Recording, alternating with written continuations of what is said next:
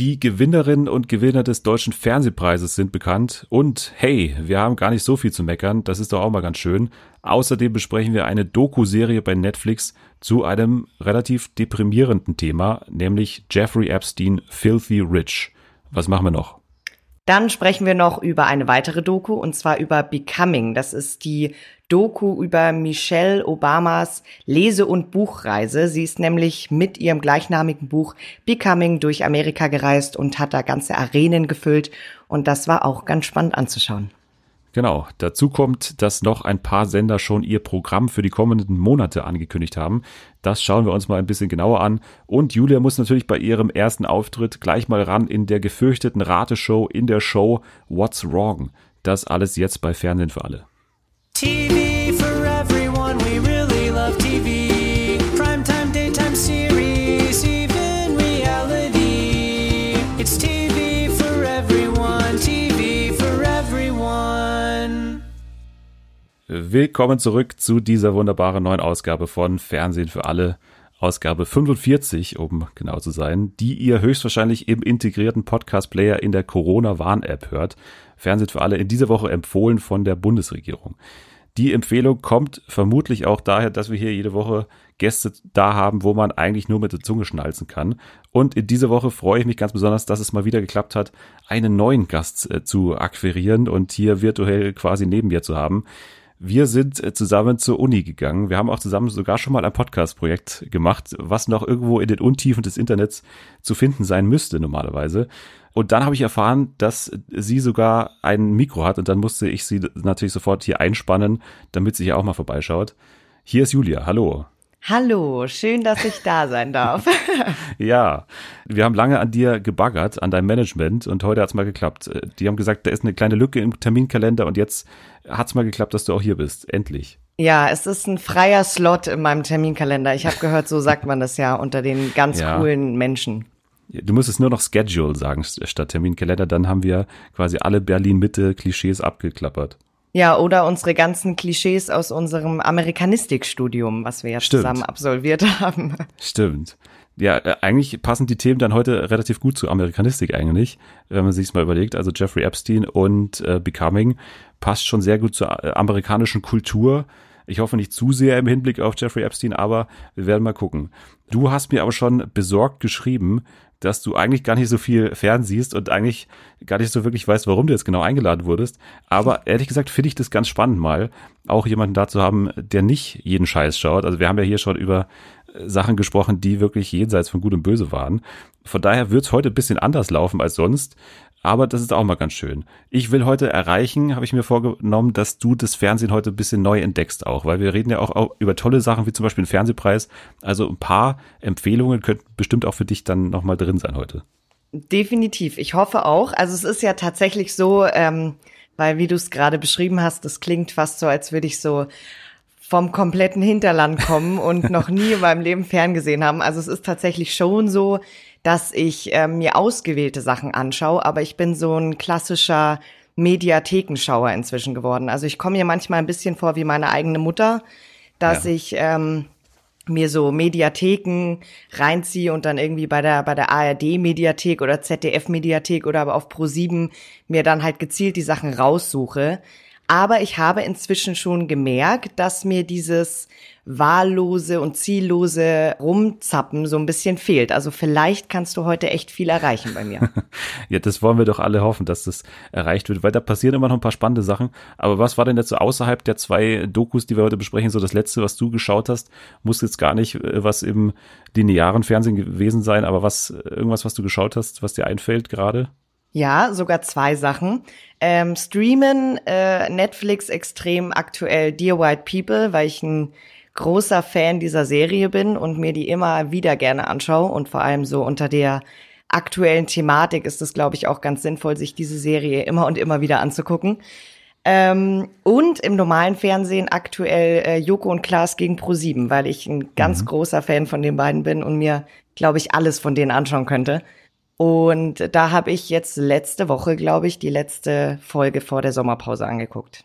Ja, über beide Sachen haben wir tatsächlich auch hier schon gesprochen. Also Dear White People äh, ist auch ein großer Favorit von meinen Serien, so bei Netflix auch. Ist jetzt aktuell wieder deutlich öfter abgerufen worden. Hat, glaube ich, auch Netflix äh, bekannt gegeben, dass da deutlich wieder mehr Zugriffe da sind. Finde ich auch toll. Und Joko und Klaas gegen ProSieben werden wir auch später kurz abhaken beim Fernsehpreis. Die waren ja nominiert. Ob sie denn gewonnen haben, schauen wir dann gleich. Aber wir beginnen mal jetzt wirklich mit dem Inhaltlichen und beginnen mal mit Jeffrey Epstein, Filthy Rich, ähm, auch eine Netflix-Doku-Serie. Vier Teile. Du hast gar nicht so sehr viel von dem Fall, glaube ich, davor gewusst, oder wie war das bei dir? Nee, tatsächlich gar nicht. Also es hat mich schwer schockiert beim Ansehen der Serie, äh, beziehungsweise der Doku, weil das ja doch alles relativ aktuell war und ich tatsächlich festgestellt habe, dass ich das nur so am Rande mitbekommen habe. Das ist ja dann 2019 irgendwann ähm, auch wirklich so verkündet worden und zu Ende gegangen, wenn ich das alles richtig wahrgenommen habe. Und die Jahre davor habe ich davon echt wenig mitbekommen. Es hat mich selbst ein bisschen schockiert, dass das in meiner Wahrnehmung so untergegangen ist irgendwie. Ja, ich glaube, seit MeToo hat man dann mehr von dem Fall mitbekommen, aber davor habe ich es auch überhaupt nicht präsent gehabt bei mir, diesen Typen oder diesen Fall generell. Aber seitdem habe ich das dann schon relativ intensiv verfolgt, weil es eigentlich klar war, dass da was im Gange ist. Plus, wie ich es dann auch mitbekommen habe und wie es auch jetzt in der Doku dann so scheint, man konnte ihm dann nie wirklich auf die Schliche kommen. Und irgendwann hat es dann glücklicherweise geklappt, dass dann eben dank der Opfer vor allem oder dank der Überlebenden, muss man sagen, äh, dass dann dieses Thema äh, präsenter war und es dann auch Zeitungsberichte gab und es dann auch, ja, jetzt dann zur Doku dann gekommen ist. Und es ist ja nicht die erste dieser Art. Also diese Dokus jetzt von ähm, Missbrauchsopfern, die hatten wir jetzt in den letzten Jahren schon öfter mal. Hast du damals die Michael Jackson äh, Sache geschaut, dieses Leaving Neverland? Hast du davon Ja, ja, habe ich angeguckt. Ja, ist ja so ähnlich, ne? Also, ähm, und wir hatten auch Surviving R. Kelly. Also da ist es jetzt eigentlich so die dritte Doku-Serie in diesem Genre jetzt schon. Also das ist eigentlich ein neues Genre, was da geschaffen wurde jetzt mittlerweile. Worum geht's denn generell? Wir haben ja jetzt schon gesagt, also vielleicht kannst du noch mal ganz kurz zusammenfassen, wer denn dieser Jeffrey Epstein war und äh, was jetzt dann hier in der Serie dann oder in der Doku dann im Mittelpunkt steht. Ja, also Jeffrey Epstein war ja an sich eigentlich Investmentbanker, so wenn ich das jetzt mal richtig äh, aufgefasst habe und hat ja, wenn man sich so seinen Werdegang anschaut, über sehr, sehr viele äh, Lügen und äh, Intrigen tatsächlich teilweise extrem viel Geld gescheffelt und vor allem ist er damit äh, sehr schnell zur Macht gelangt. Also ich glaube, er hat mal eine Zeit lang auch an einer Uni gelehrt und hatte aber gar kein abgeschlossenes Studium oder ich, wenn ich das nicht falsch aufgefasst habe. Ja. Letzten Endes hat er seine Macht dann, die er irgendwann erlangt hat, sehr ausgenutzt und hat, ja, wurde zum, also wurde letzten Endes als Sexualstraftäter verurteilt äh, weil er verschiedene Mädchen sexuell missbraucht hat und ja, letzten Endes seine Macht einfach missbraucht hat auf diesem gesamten Weg. Man weiß gar nicht so sehr, woher diese Macht eigentlich kam. Also die kam ja vor allem durch das viele Geld, was er, wie gesagt, hatte, hast du ja schon gesagt. Bloß man ist sich eigentlich gar nicht so drüber einig oder man weiß gar nicht so sehr, wie er zu diesem ganzen Geld gekommen ist. Das ist mehr oder weniger so ein bisschen zwielichtig oder so ein bisschen undurchsichtig, weil er ist zwar in dieser Wall Street Welt schon ein bekannter Typ irgendwie so, aber keiner weiß so wirklich, wo man ihn jetzt einordnen kann. Das ist mehr oder weniger so eine Schattengestalt. Man trifft da auch in dieser Doku dann ganz viele Menschen, die zwar sagen, ja, ich habe mal mit ihm zusammengearbeitet, aber der war mehr oder weniger immer so im Hintergrund und ähm, ist dann so zu Geld gekommen. Da gab es auch so eine relativ zweifelhafte Geschichte, die auch in der Doku nicht so wirklich ins Zentrum dann genommen wurde, zu so einem älteren, äh, reichen Typen, der, glaube ich, auch über paar Ecken der Chef ist von Victoria's Secret. Ja, genau. Und genau. so. Und da gab es so eine komische Verbindung zwischen diesen beiden Männern. Aber letztendlich ist er dann wirklich, also Multimillionär, ich glaube Milliardär auch. Ja. Ähm, und hat einen unglaublichen Reichtum sich angescheffelt und hat eben dann auch in verschiedenen, auf verschiedenen Kontinenten ähm, eigene Häuser gehabt. In Paris, glaube ich, in New York natürlich. Dann hat er seine eigene Privatinsel da gehabt und so weiter. Aber was würdest du denn jetzt sagen in dieser Doku? Was steht jetzt hier im Zentrum? Weil in Leaving Neverland war es ja so, dass vor allem eben die Opfer äh, dann im Zentrum standen. Äh, man hat ja diese zwei Typen, die da wirklich lange Interviews gegeben haben. Ja. Wie siehst du das hier im Vergleich? Also so eine zentrale Figur gibt's ja hier eigentlich gar nicht, sondern das sind dann mehrere eigentlich, die hier dann interviewt werden auch. Ja, also ich habe das Gefühl gehabt, dass es eigentlich von der Berichterstattung, wie ja diese Doku auch aufgebaut ist, ein ganz gutes Verhältnis ist zwischen der Schilderung der Opfer, was und wie sie das erlebt haben, als auch, dass man immer mal wieder so Einblicke in das Leben von Jeffrey Epstein bekommen hat. Trotzdem haben mir so ein paar Sachen auch gefehlt in der ja, Erklärung und Berichterstattung über ihn selbst. Also wie du schon sagst, ich habe jetzt selbst nicht so ganz über die Doku verstanden, wie er letzten Endes zu dieser Macht gekommen ist. Also ich habe auch das Gefühl gehabt, es ist ein paar Mal zeitmäßig gesprungen, dass man nicht genau wusste, wo, in welchem Zeitraum befindet man sich jetzt aktuell und das fand ich manchmal ein bisschen verwirrend. Also ich habe mir tatsächlich nebenbei auch so eine kleine Internetrecherche bereitgelegt, wo ich immer mal wieder neben der Doku recherchieren konnte, was da eigentlich so zeitmäßig auch abgelaufen ist, weil ich das manchmal ein bisschen verwirrend fand tatsächlich. Mhm. Ja, ich finde auch, dass es dann schon sehr stark rumspringt. Also das hat schon sehr früh angefangen bei ihm. Da gab es die ersten Opfer dann in New York, also wo zumindest bekannt wurde, dass Frauen zur Polizei gegangen sind. Ja. Ähm, dann ging es weiter nach Florida und äh, dann ging es so weiter zu dieser Pedophile Island, äh, wo dann auch ganz viele prominente Menschen da hingekommen sind und ihn da besucht haben. Also ich würde diese drei räumlichen Gebiete gibt, wo, wo man das so ein bisschen eingrenzen kann. Aber wenn man jetzt so auch auf dem letzten Stand war, dass Jeffrey Epstein eben gestorben ist und sich umgebracht hat in der oder angeblich umgebracht hat in Haft dann in New York, dann hat man hier jetzt zumindest keine neue journalistische Entwicklung da drin gehabt, wo irgendjemand was erfahren hat oder wo jemand da nochmal genauer recherchiert hat. Es gab diese eine Szene mit seinem Anwalt Alan Dershowitz, der auch ja beschuldigt wird mhm. von mindestens einer Frau mhm. auf jeden Fall als Minderjährige dann von ihm auch missbraucht worden zu sein. Das ist der Einzige, der hier wirklich damit konfrontiert wird. Aber die anderen, und da werden ja auch ganz viele andere noch erwähnt, immer mal wieder so in Nebensätzen, also Bill Clinton, äh, wen haben wir Kevin noch? Spacey, glaube ich. Kevin Spacey äh, war auch einmal dabei. Natürlich Prince Andrew, der ja. auch dann nochmal schon ein bisschen mehr im Zentrum stand. Aber so wirklich was Neues erfährt man auch über die nicht, weil schon für mein Gefühl die Opfer im Zentrum stehen. Hast du ja. das jetzt als Problem gesehen oder fandest du das ganz gut, dass man hier wirklich den Fokus und wenn man sich dann auch vor allem die, das Ende der vierten Folge anschaut, ja. dann ist ja der Fokus ganz klar auf den Opfern. Also fandest ja. du das gut oder dann verwirrend für dich? Ich persönlich fand es tatsächlich gut, weil das ja auch so die Sicht ist, die man ohne diese Doku vielleicht gar nicht bekommen hätte. Also, weil ich ja vorhin schon gesagt habe, es hält sich ein bisschen in der Waage, man kriegt auch ein bisschen was über das Leben von Jeffrey Epstein mit. Aber klar, du hast völlig recht, der Fokus liegt trotzdem auf den Opfern.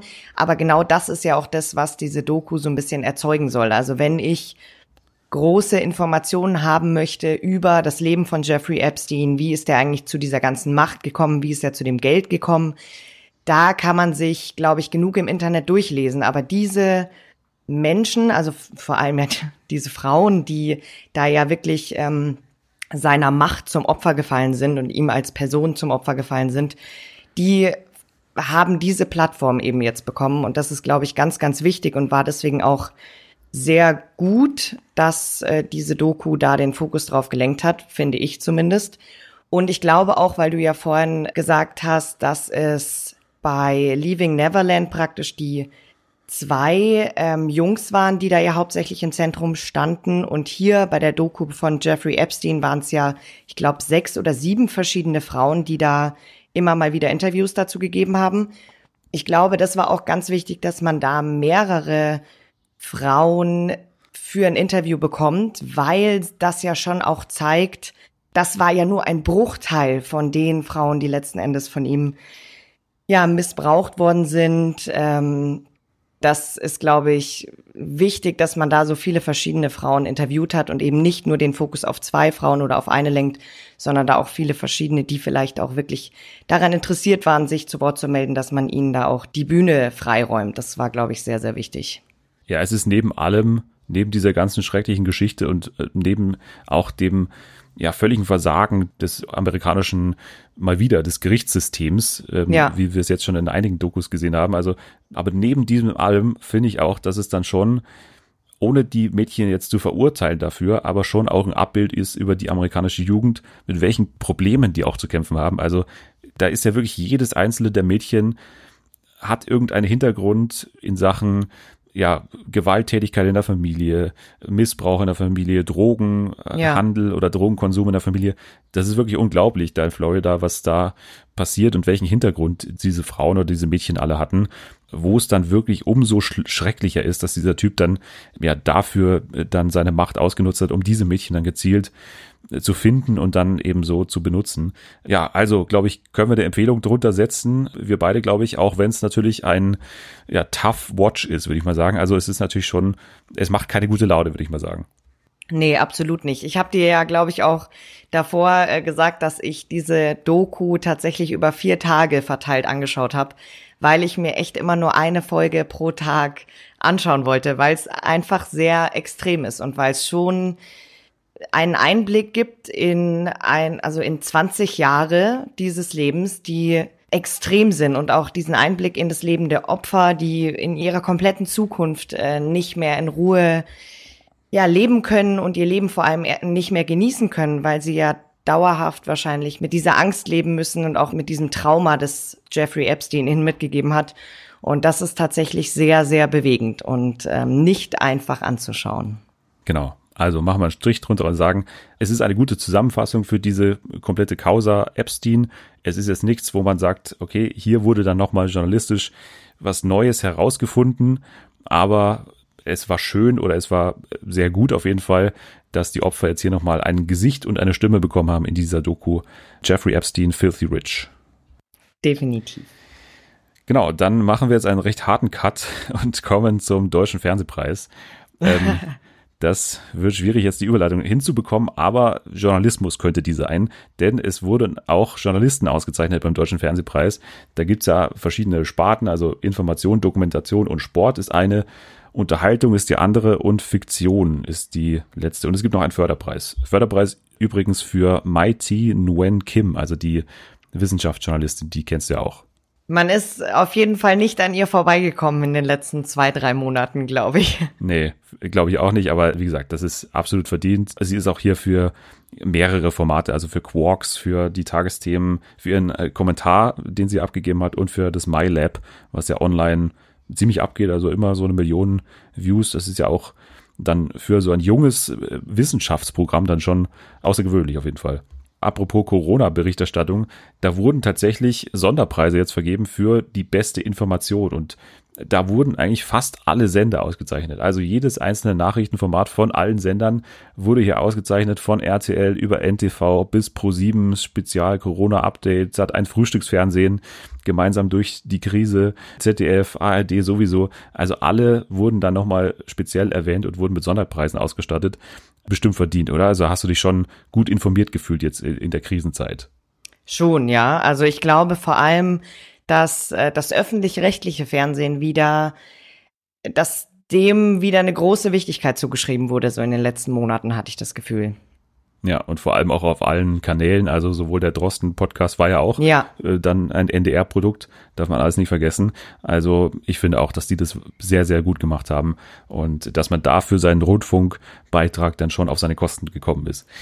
Informationen brauchen wir jetzt hier gar nicht mehr so im Detail besprechen. Marietta Slomka, Les Kosmos und so weiter, diese ganzen Projekte und Formate wurden ausgezeichnet, was man jederzeit immer auszeichnen kann. Also da darf es eigentlich gar keine Diskussion geben.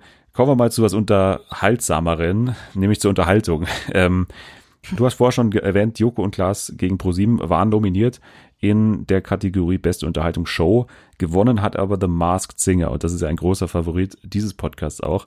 Hast du mal das gesehen?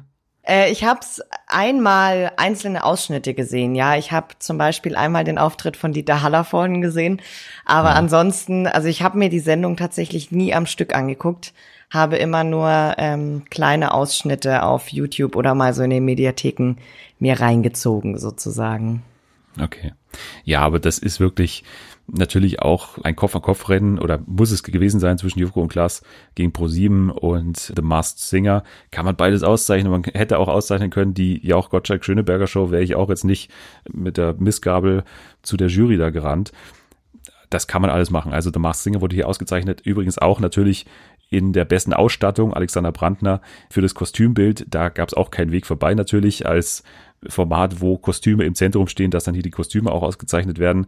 Was dann schon spannend war, war eben die Kategorie beste Unterhaltung Reality, weil jetzt zum ersten Mal so wirklich echte Trash-Formate hier äh, zur Wahl standen. Und ich weiß nicht, ob du irgendwas davon gesehen hast. Äh, also das Sommerhaus der Stars, Queen of Drags und Prince Charming. Äh, nein. Aber ich, also ich weiß bei allen drei, was es ist. Aber ja. ich habe mir tatsächlich noch nie eine Folge angeschaut. Habe aber bisher von ganz, ganz vielen Freunden gehört, dass es sehr unterhaltsam ist und dass sie sich das sehr gerne angeschaut haben. Ja, das Sommerhaus, äh, die drehen gerade wieder und die neue Staffel kommt. Also da haben wir jetzt auch schon seit Monaten eigentlich die Vorberichterstattung geleistet hier im Podcast. Also da freuen wir uns auf die nächste Staffel.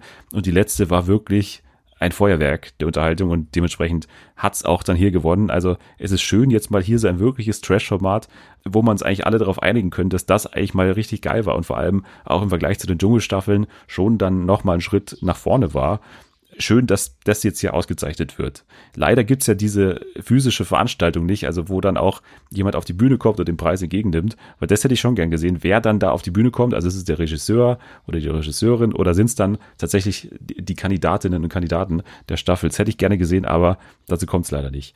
Beste Moderation, Einzelleistung, Unterhaltung hat dann, wie ich auch schon vorher gesagt habe, Barbara Schöneberger, Günther Jauch und Thomas Gottschalk für die große Samstagabendshow, denn sie wissen nicht, was passiert bei RTL gewonnen. Hast du auch nicht gesehen wahrscheinlich. Nein, aber dazu möchte ich mal ganz kurz was sagen, weil da würde ich jetzt gerne mal deine Meinung dazu hören. Ja.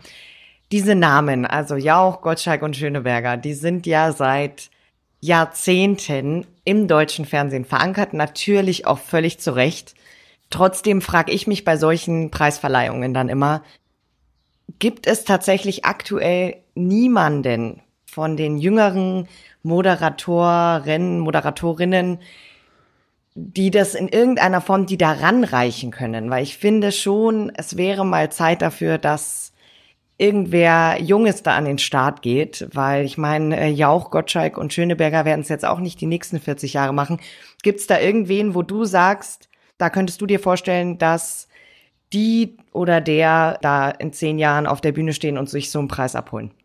Also ich muss sagen, hier ist es ja ein Sonderfall wirklich, weil äh, diese Show ja daraus besteht, dass keiner von denen weiß, was passiert und jeder von denen macht diese Show komplett unvorbereitet. Und die losen ja am Anfang der Show aus, wer denn heute die Show moderiert.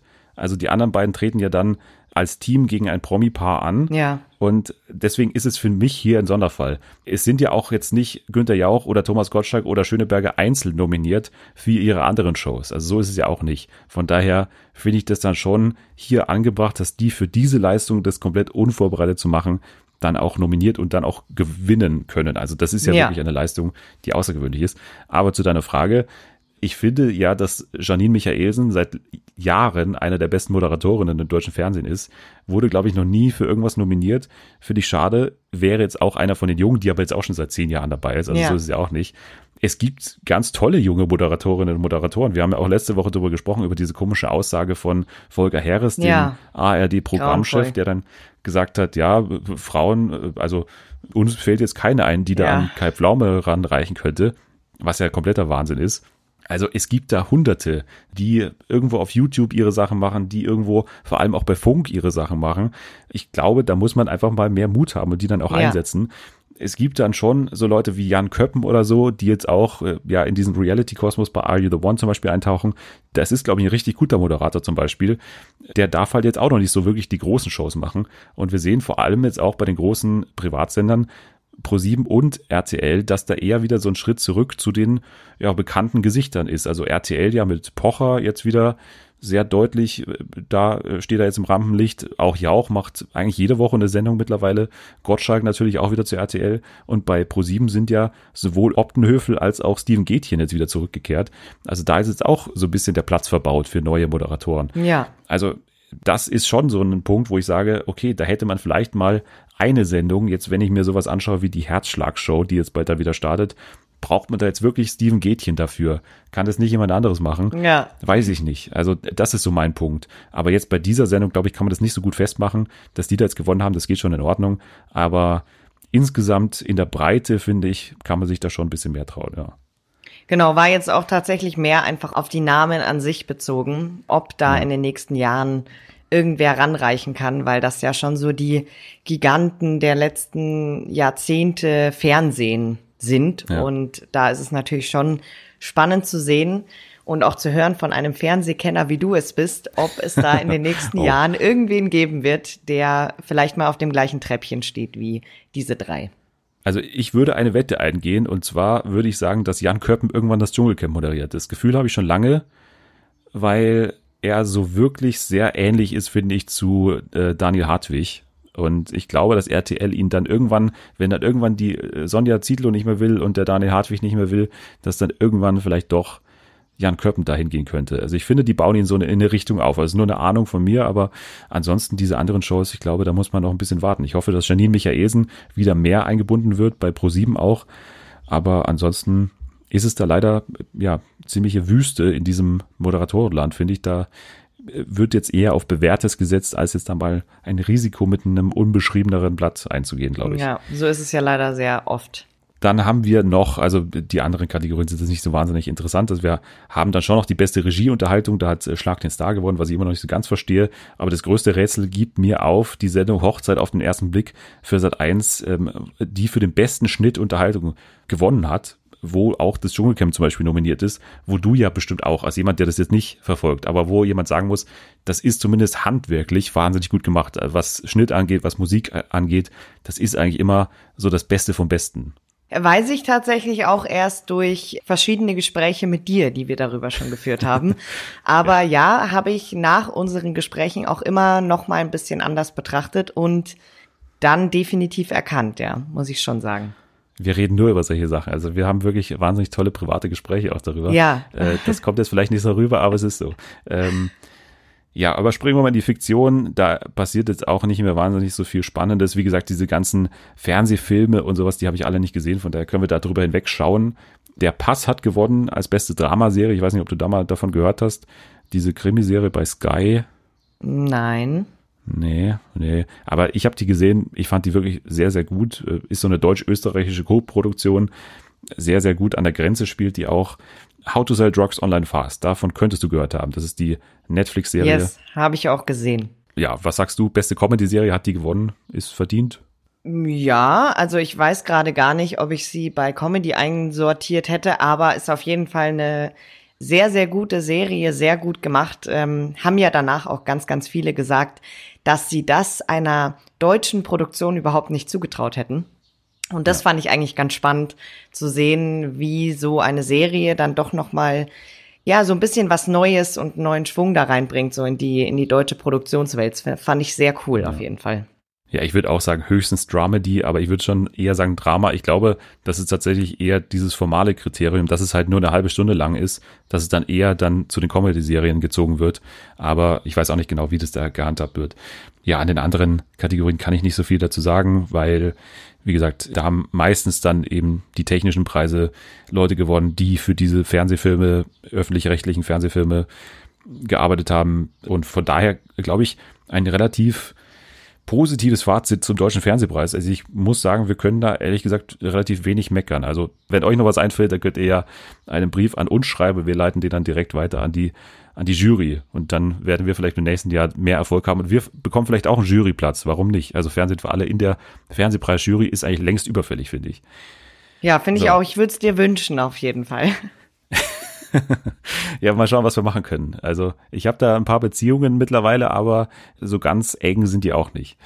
So, jetzt schauen wir mal weiter und schauen mal nicht in die Vergangenheit, sondern in die Zukunft. Denn bei Sat 1 oder bei Pro7 Sat 1 generell hat man sich jetzt gedacht, weil die Screenforce Days ausfallen in diesem Jahr, das sind ja immer, ist ja immer diese große Werbeveranstaltung, wo die ganzen Sender ihre neuen Programme vorstellen für das nächste Halbjahr eigentlich das fällt aus, deswegen haben die es einfach kurzerhand jetzt selbst gemacht, haben es einfach bei DWDL gemacht, haben da Interviews gegeben. Vor allem Sat 1 wollen wir heute mal ein bisschen in den Fokus nehmen.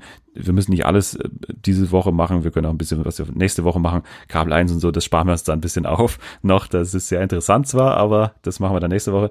Wir machen jetzt mal Sat 1 und da wird vor allem die Rückkehr von einem Format äh, gefeiert, was du bestimmt auch noch kennst vom Namen. Ich weiß nicht, ob du jemals eine Folge gesehen hast, und zwar das Promi-Boxen kehrt zurück bei Sat 1. Ja, kenne ich noch.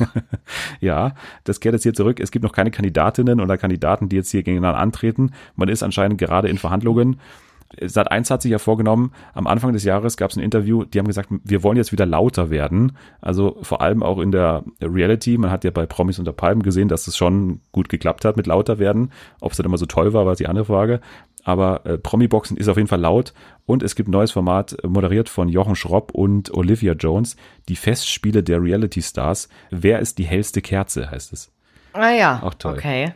Toller, toller, vielversprechender Titel auf jeden Fall. Ja. Wir kommen später noch in unserem Spiel zu weiteren vielversprechenden Titeln. Einer davon ist von mir erfunden, also da kannst du dich schon mal drauf gefasst machen.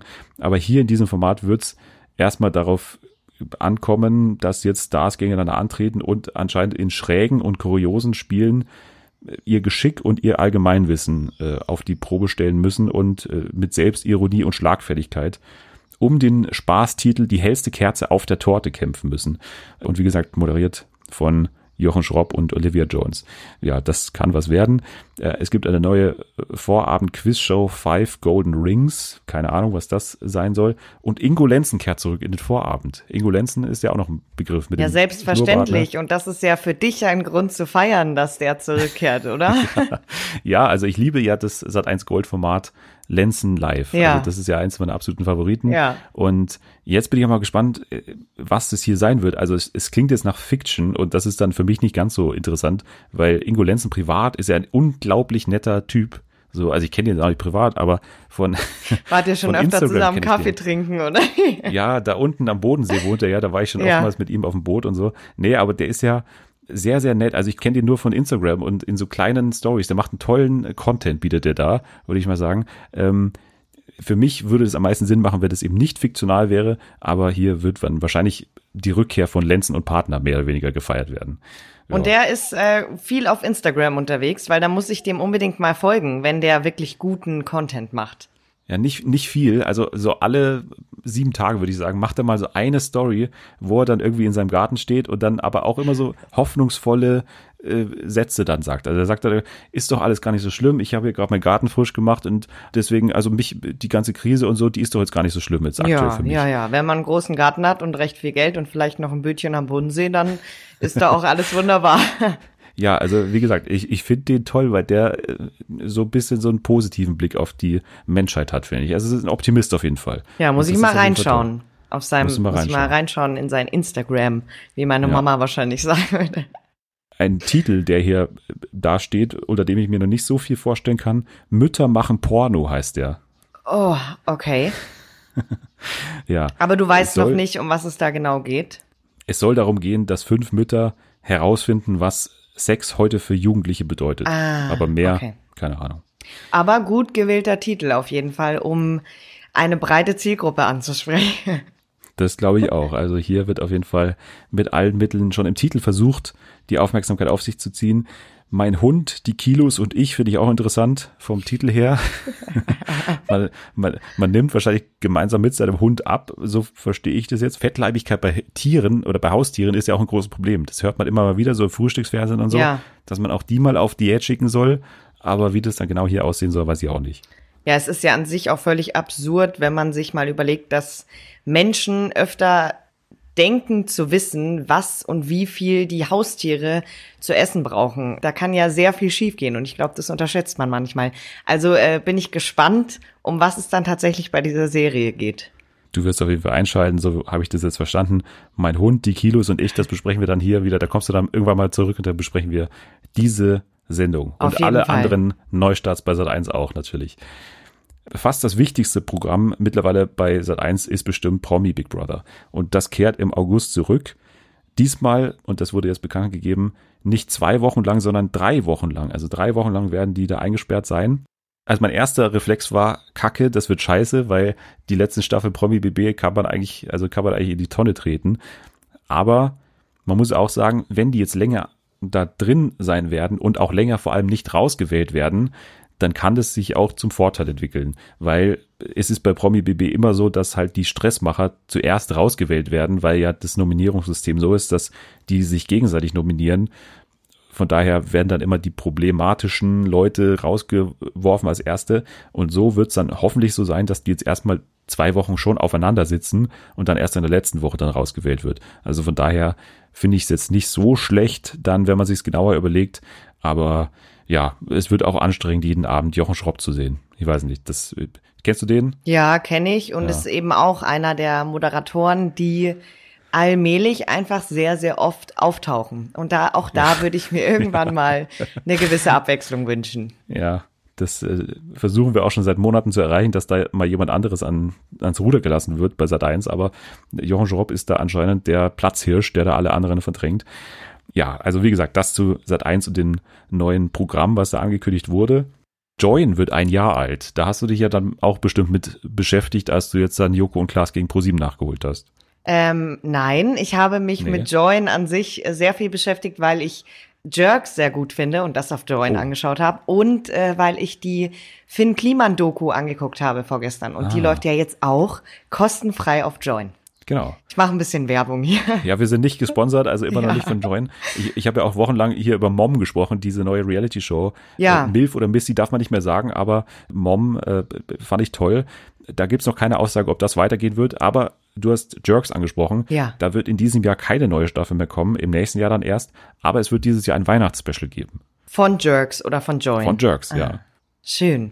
Außerdem wollen sie weiter in Reality-Shows investieren. Mom hat anscheinend jetzt gut geklappt, aber wie gesagt, ob es da weitergeht, ist noch nicht klar. Es wird eine neue Show mit einer prominenten Dame geben, die auf der Suche nach der großen Liebe ist. Man weiß noch nicht genau wer, aber ich denke, es ist Claudia Obert. äh, also Pro7 Sat 1 und prominente Dame, das klingt sehr nach Claudia Obert. Die macht ja im Moment alles für die. Von daher glaube ich es einfach mal. Außerdem Stichtag. Das ist eine junge und progressive Webserie, bei der sich alles um das erste Mal dreht. Also auch hier das Thema Sex steht im Vordergrund. Und eine neue Join Reality Show Shame Game, was ich schrecklich schon finde von der Ankündigung. Verschiedene Influencer fordern Aaron Troschke zu Challenges heraus. Der Gewinner entscheidet über den Social Media Content des anderen. Oh je. Mhm. Ja, ja. Ja gut, kann also, einen, kann einen vielleicht auch komplett positiv überraschen und total umhauen.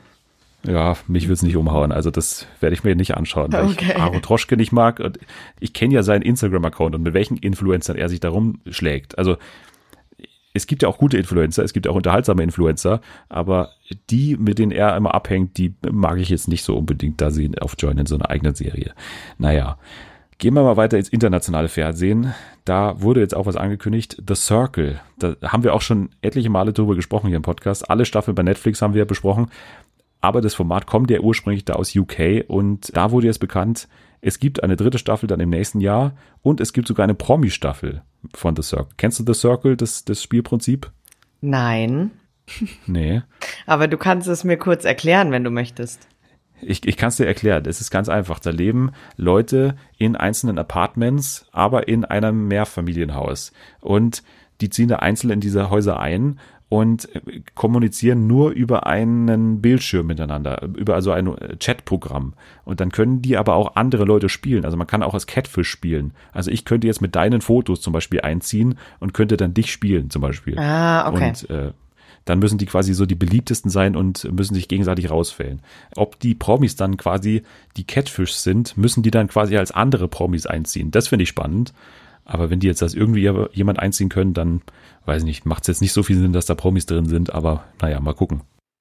Die Emmys, die Emmys 2020, da kann man ja jetzt darüber diskutieren, ob die jetzt überhaupt stattfinden können oder wie die stattfinden können. Also eine andere Preisverleihung, der Deutsche Fernsehpreis hat eben entschieden, es macht keinen Sinn, das auf einer Bühne zu machen. Die Emmys haben jetzt auf jeden Fall mal bekannt gegeben, dass Jimmy Kimmel wieder mal moderieren wird. Und ich glaube, das ist für so eine unsichere Zeit schon relativ gut oder eine gute Entscheidung, dass da jemand das macht, der das schon mal gemacht hat, der die Oscars gemacht hat, der die Emmys gemacht hat, der mit so einer Situation bestimmt umgehen kann, der ja auch schon seit Monaten jetzt seine eigene Show da bei sich zu Hause macht, Jimmy Kimmel Live. Also von daher glaube ich, macht es schon Sinn, da jemand Erfahrenen zu nehmen. Wir haben ja vorher über erfahrene und nicht erfahrene Moderatoren gesprochen. Ich glaube, hier ist eine Gelegenheit, wo das dann schon Sinn macht, oder? Definitiv, ja, glaube ich auch. Er hat dann dazu gesagt, ich weiß nicht, wo wir es tun oder wie wir es tun oder warum wir es tun, aber wir tun es und ich moderiere es. Also äh, keiner weiß so richtig, wie das dann so sein wird. Am 20. September werden die ganz wie gewöhnlich stattfinden, aber was da passieren wird, keine Ahnung. Die Nominierungen müssten jetzt dann auch irgendwann mal kommen. Genaueres weiß man da nicht. So. Weiß niemand. Naja, gut. We will see. We will see. Auch eine Meldung aus den USA, die uns da erreicht hat. Matt James wird der erste schwarze Bachelor sein. In der 25. Staffel, der erste schwarze Bachelor, da gab es ja lange Diskussionen, warum das jetzt so lange gedauert hat. Es gab mal eine schwarze Bachelorette, glaube ich schon im Jahr 2002 oder so. Und da hat man dann immer hinter den Kulissen so getuschelt, ja, die hat aber komischerweise irgendwie nicht so gut funktioniert, quotentechnisch wie die anderen. Und dann lassen wir das jetzt mal lieber mit äh, Schwarzen da in vorderster Front. Und jetzt ist es endlich wieder soweit. Matt James, der auch schon, glaube ich, Bachelorette-Kandidat jetzt gewesen wäre, aber das nicht stattfinden konnte, der wird jetzt der erste schwarze Bachelor werden. Ist eine positive Nachricht, oder? Das ja, ich äh, könnte natürlich jetzt so argumentieren, wie ich es eigentlich immer tue, dass es natürlich sehr schockierend ist, dass man sowas immer noch ähm, ja auf dem Podest heben muss und erwähnen muss, ja. weil das sollte natürlich auch inzwischen eine Normalität sein, aber vor allem, wenn man sich anschaut, wie da beim letzten Mal, wie du ja gerade schon gesagt hast, die Kritik ausgefallen ist und dass man ja dann gesagt hat, na gut, dann die Quoten stimmen nicht, dann machen wir das nicht und dann muss das ja scheinbar an der Hautfarbe liegen, ist das natürlich auf jeden Fall ein positiver Fortschritt. Aber ich hoffe natürlich auch, dass das irgendwann kein großes Phänomen mehr ist, wenn man da einen schwarzen Bachelor oder eine Bachelorette an den Start lässt.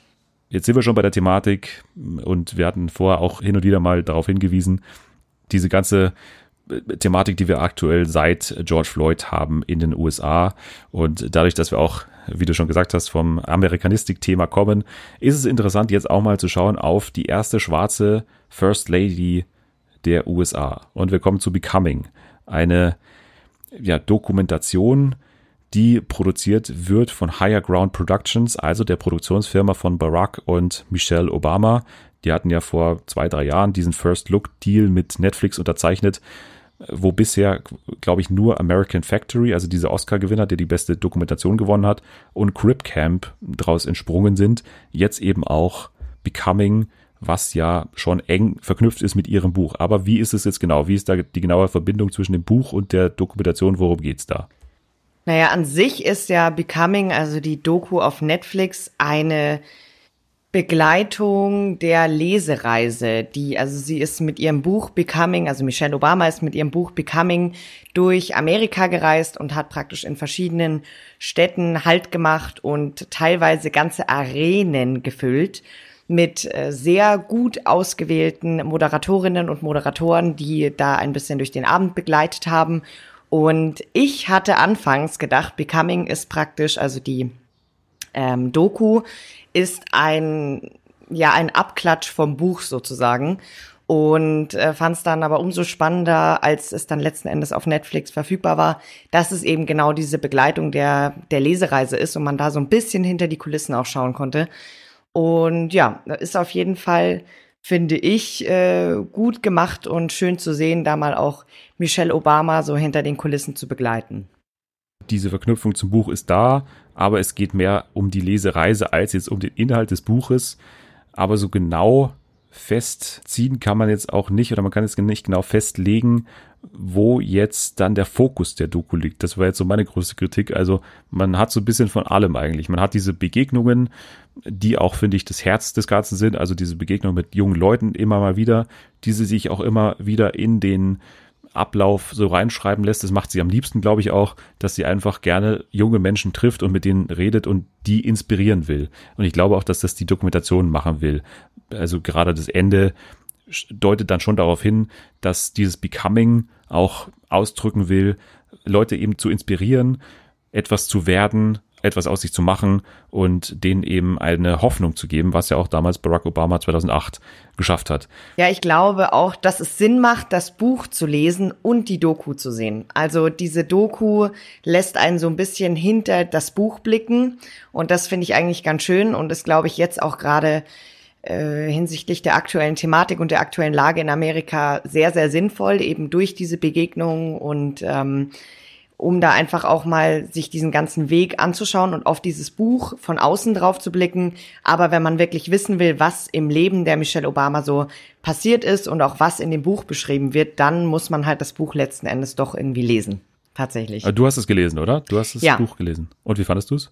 Ich fand es sehr gut und deswegen also wie gesagt, es gibt eben diesen Einblick in das Leben von Michelle Obama, also in ihre Kindheit, in ihre Jugend, in diesen gesamten Werdegang und äh, letzten Endes natürlich in das Leben als äh, First Lady. Und da hat man schon gemerkt, wenn man sich das Buch praktisch vorher durchgelesen hat und letzten Endes dann die Doku sieht, dass das eine nicht das andere ersetzt, sondern man braucht, wenn dann schon beides zusammen und muss das irgendwie zusammensetzen und dann macht es äh, Sinn.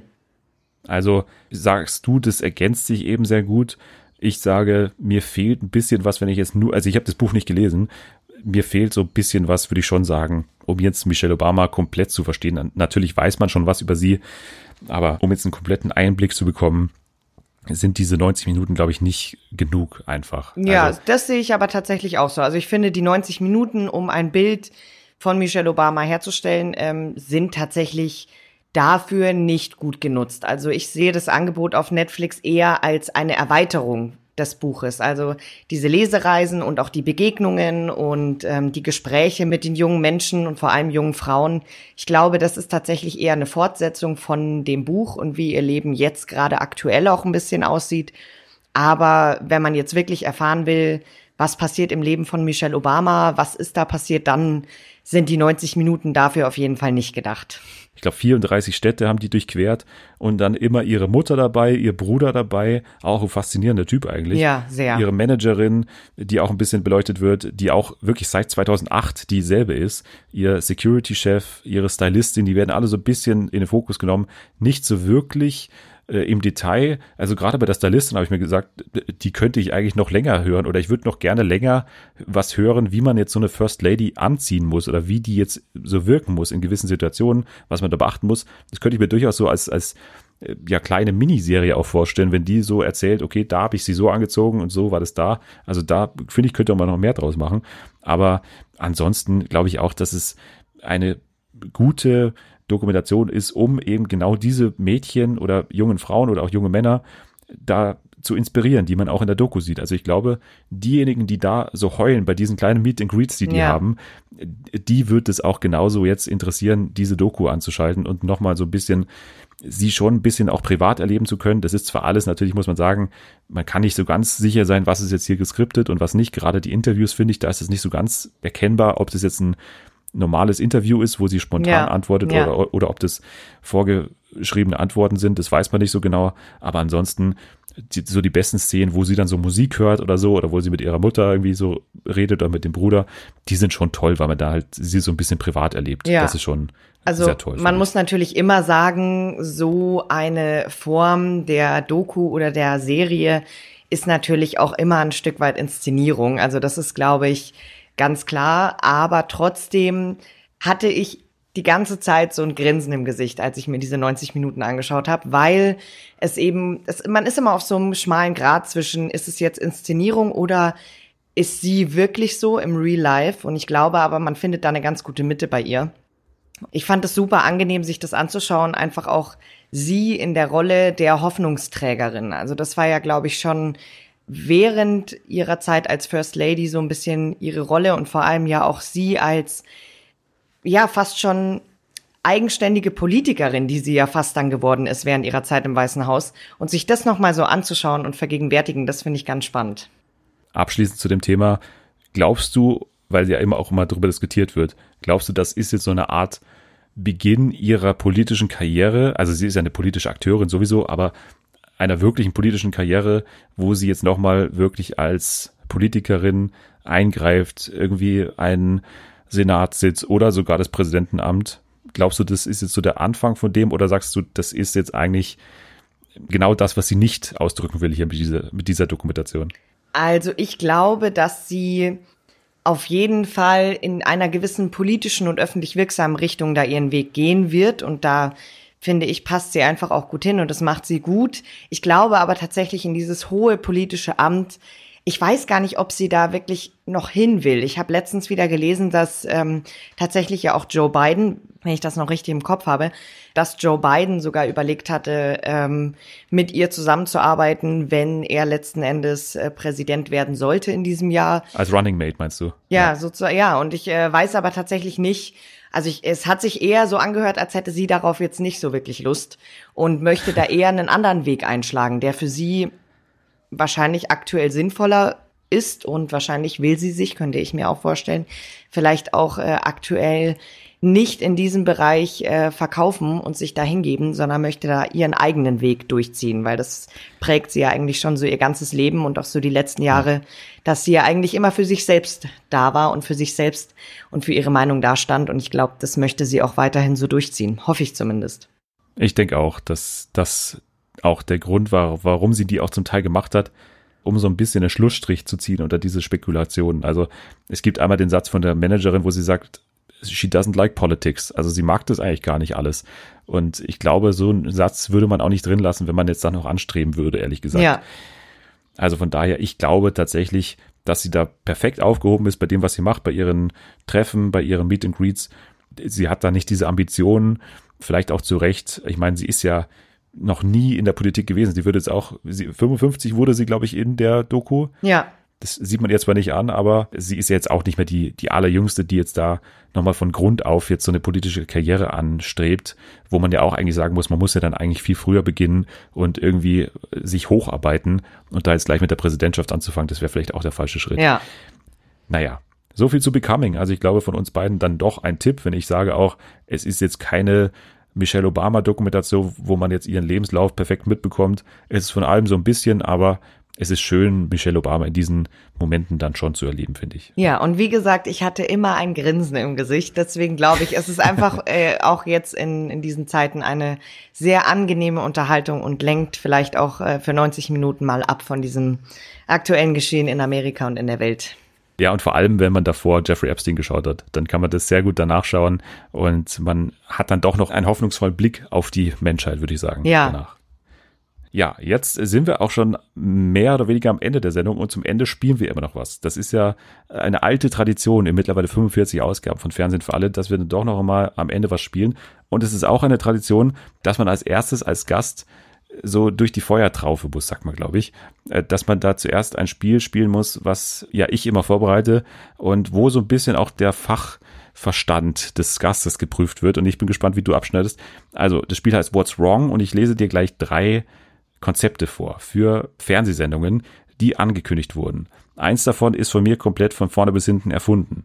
Und du musst herausfinden, welches das ist. Okay. Recht einfach. Okay? Okay. Und ich sagte auch immer den Sender dazu, für den das eventuell produziert wird. Alles klar. Ja? Es geht los mit der Sendung, die heißt Mit Abstand die Besten. Und es wird produziert für Sat 1. Um insgesamt 150.000 Euro geht es in der neuen Sat1 Game Show mit Abstand die besten, in der wildfremde Menschen in Zweierteams verrückte Parcours und wilde Challenges meistern müssen. Die Aufgaben gelten allerdings nur dann als bestanden, wenn die Teams über die komplette Länge des Spiels hinweg den Corona-üblichen Mindestabstand von 1,5 Metern einhalten. Wie flüstern sich die beiden Teammitglieder ein Wort zu, ohne dass ihre Gegner sie hören? Schaffen es die Teams durch einen Parcours in schwindelerregender Höhe, indem sie sich gegenseitig nur mit Hilfe von zwei Besenstielen stützen dürfen, kann einer der beiden blind einen Bus steuern, während der andere auf der Rückbank sitzt. Moderator Matthias Killing überwacht, dass die Teams die Abstände zu jeder Zeit einhalten und übergibt am Ende der Folge das erspielte Preisgeld. Hm, könnte sein, ist aber fast noch zu unspektakulär. Aber äh, zu unspektakulär. Ja, aber äh, ähm, mach mal weiter. Machen wir weiter, okay. Das nächste Format für Kika Küchenclash, der Generationen-Contest. Drei Senioren und drei Jugendliche treten in einem spannenden Kochduell gegeneinander an und begeben sich auf kulinarische Zeitreise in die Vergangenheit und in die Zukunft. Sie erfahren, wie beides die nachhaltige und gesunde Nahrungsversorgung von morgen sichern kann. Während die Senioren in einer voll vernetzten Hightech-Küche kochen, müssen die Jugendlichen mit Uromas Küchenumgebung klarkommen. Jedes Kochduell bestreitet die ältere Generation mit technischen Hilfsmitteln und außergewöhnlichen Zutaten. Die Teenager wiederum müssen an jedem Lebensmittel und Detail selbst Hand anlegen. Nichts geschieht auf Tastendruck. Testesser bewerten die Gerichte. Ein Kitchen Lab bildet die Kommando- und Wissenszentrale. Von dort vergibt Moderator Sebastian Lege den Kochauftrag, schickt die Teams auf Zeitreise, kommuniziert mit ihnen und bewertet das Essen. Mhm. Ja. Mhm. Klingt realistisch. Klingt schlüssig. Mhm. Ja, wir machen mal weiter. Das dritte Format für Pro7. Wer sieht das denn? heißt es. Ruth Moschner präsentiert die neue Show-Quiz-Show, in der zwei prominente Rateteams gegeneinander kämpfen. Sie sehen Akrobaten, Bands, Tänzer oder andere lustige und spektakuläre Performances auf der Showbühne. Doch davon dürfen sie sich nicht blenden lassen. Denn nach den Auftritten wird es für die Rateteams ernst. Mit welcher Hand hat der Akrobat nach seinem dreifachen Salto in das Trapez gegriffen? Mit rechts oder mit links? In welcher Reihenfolge wurden die Körperteile beim Schuhplattler berührt? Welche Farbe hatten die Ohrringe der Sängerin? Keiner weiß im Vorfeld, welche Frage gestellt wird. Und nur wer ganz genau hinsieht und sich jedes Detail merkt, gewinnt. Okay, so, das waren die drei, ne? das waren die drei. Ich lese dir nochmal die Titel vor, damit du nochmal einen kleinen Schnelldurchlauf hast. Also mit Abstand die besten für Sat 1, Küchenclash, der Generationen-Contest, Kika und wer sieht das denn für Pro 7? Okay, also ich Was glaube tatsächlich, dass du das dritte dir ausgedacht hast, weil es mir viel zu nah an wer weiß denn sowas dran ist und irgendwie. Ähm, naja, Moment, das ist schon ein Unterschied. Wie war der Titel? Wie? Wer sieht das denn? Wer also, sieht das klar, denn? Ja, Titel, und irgendwie vom ist Titel ist es schon nah dran, aber ja, ist schon. Ja natürlich ist das Konzept ein ganz anderes. Das ist ja klar. Aber irgendwie, mh, hm, also ich glaube, die Kika-Sendung gibt es, weil ich ich finde das Konzept auch super, muss ich sagen. ähm, bei dem ersten habe ich mir jetzt irgendwie überlegt, dass ich mir nicht vorstellen kann, dass man tatsächlich aus dieser Corona-Thematik instant mit diesem Mindestabstand eine Sendung macht. Oh. aber hat man ja auch schon. Also man hat ja schon diverse Corona-Sendungen gemacht, jetzt nicht auf Abstand gemünzt, aber äh, diese ganzen Home-Sachen, wo dann die Leute zu Hause sitzen und per Webcam da Sendungen machen, hat man ja auch schon gemacht. Also ja, man ja, hat ja aber schon dass sehr man, schnell gehandelt. Genau, aber dass man praktisch das als äh, Instrument nutzt für eine ähm, Sendung, eine Unterhaltungssendung, finde ich ja spannend. Ich glaube trotzdem, du hast dir das, das dritte selbst ausgedacht. Okay. Du sagst also, wer sieht das denn, ist gelogen von mir, ist von mir erstunken und erlogen. Ich löse mal auf und ich sage, you're wrong. Du ah. hast nicht recht. Danke, ja, glaube, dass du es mir Gast, übersetzt hast. ja. Also ich glaube, jeder Gast hat in der ersten Folge das immer falsch gemacht. Erstunken und erlogen ist tatsächlich Format Nummer eins, mit Abstand die besten. Ah. Für Sat 1 ist von mir erdacht. Ah. Aber er gibt Sinn eigentlich, oder würdest du dir angucken? Ja, also tatsächlich, wie, ja, also ich hatte auch kurz überlegt, als du mir das erste vorgelesen hast, ob das, ja, weil es halt doch irgendwie nahe liegt, sich das auch selber auszudenken. Aber mhm. dann, als du mir das dritte vorgelesen hast, naja, ist ja ein Kompliment an dich, dass äh, du auf jeden ja. Fall mal bei einem Fernsehsender anfragen kannst, ob du da nicht einfach mal ein paar Konzepte hinschicken kannst, weil ich habe ja schließlich gedacht, es kommt von dir. Ja, hallo, ich habe hier mittlerweile schon 20 Konzepte, glaube ich, rausgehauen, aber noch keins wurde so wirklich umgesetzt. Es gab immer mal wieder so Konzepte, die dann sehr ähnlich waren wie meine, wo ich dann auch sage, okay, hat da vielleicht nicht doch jemand mal hier reingehört und vielleicht doch ein Konzept dann leicht umgewandelt so aus Copyright-Gründen. Ja. Aber Hat doch nicht vielleicht der Unterhaltungschef von ProSieben mal reingehört, wer weiß, ne? ja, wir werden es wissen, wenn dann in, in ein paar Monaten dann mit Abstand die Besten bei Sat 1 läuft, äh, dann werden wir es wissen, ob da tatsächlich jemand zuhört. Denn das ist schon ein Konzept, das, glaube ich, sehr gut funktionieren würde. Also vor allem das mit den Besenstielen, da war ich sehr stolz drauf und mit dem Bus und so, das, also da sind schon ein paar gute Ideen dabei. Ich sag mal so, da werde ich vielleicht auch noch mal ein Briefchen hinschicken zu Sat 1. Ja, das da machst du mal. passiert auch in der Richtung.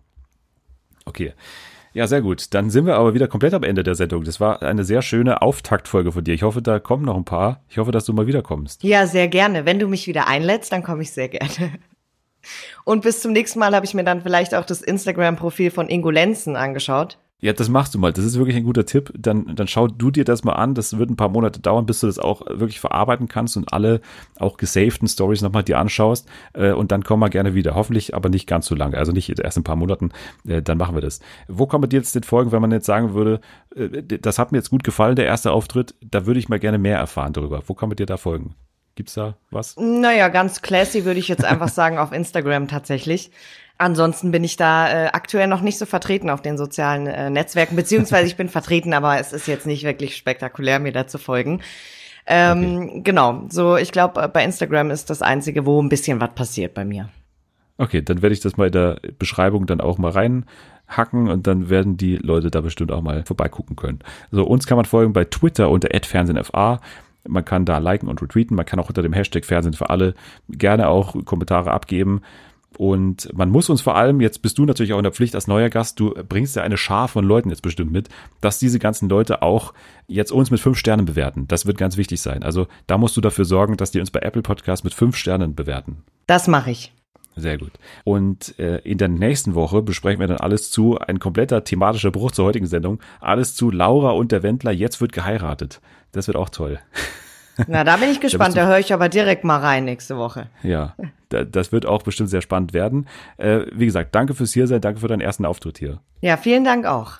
Dir ein schönes Wochenende, euch ein schönes Wochenende und äh, weiterhin die Maske aufbehalten immer hoffnungsvoll in die Zukunft blicken, wie das Michelle Obama auch tut. Und dann äh, ja, hören wir uns nächste Woche wieder. Bis dann, abschalten.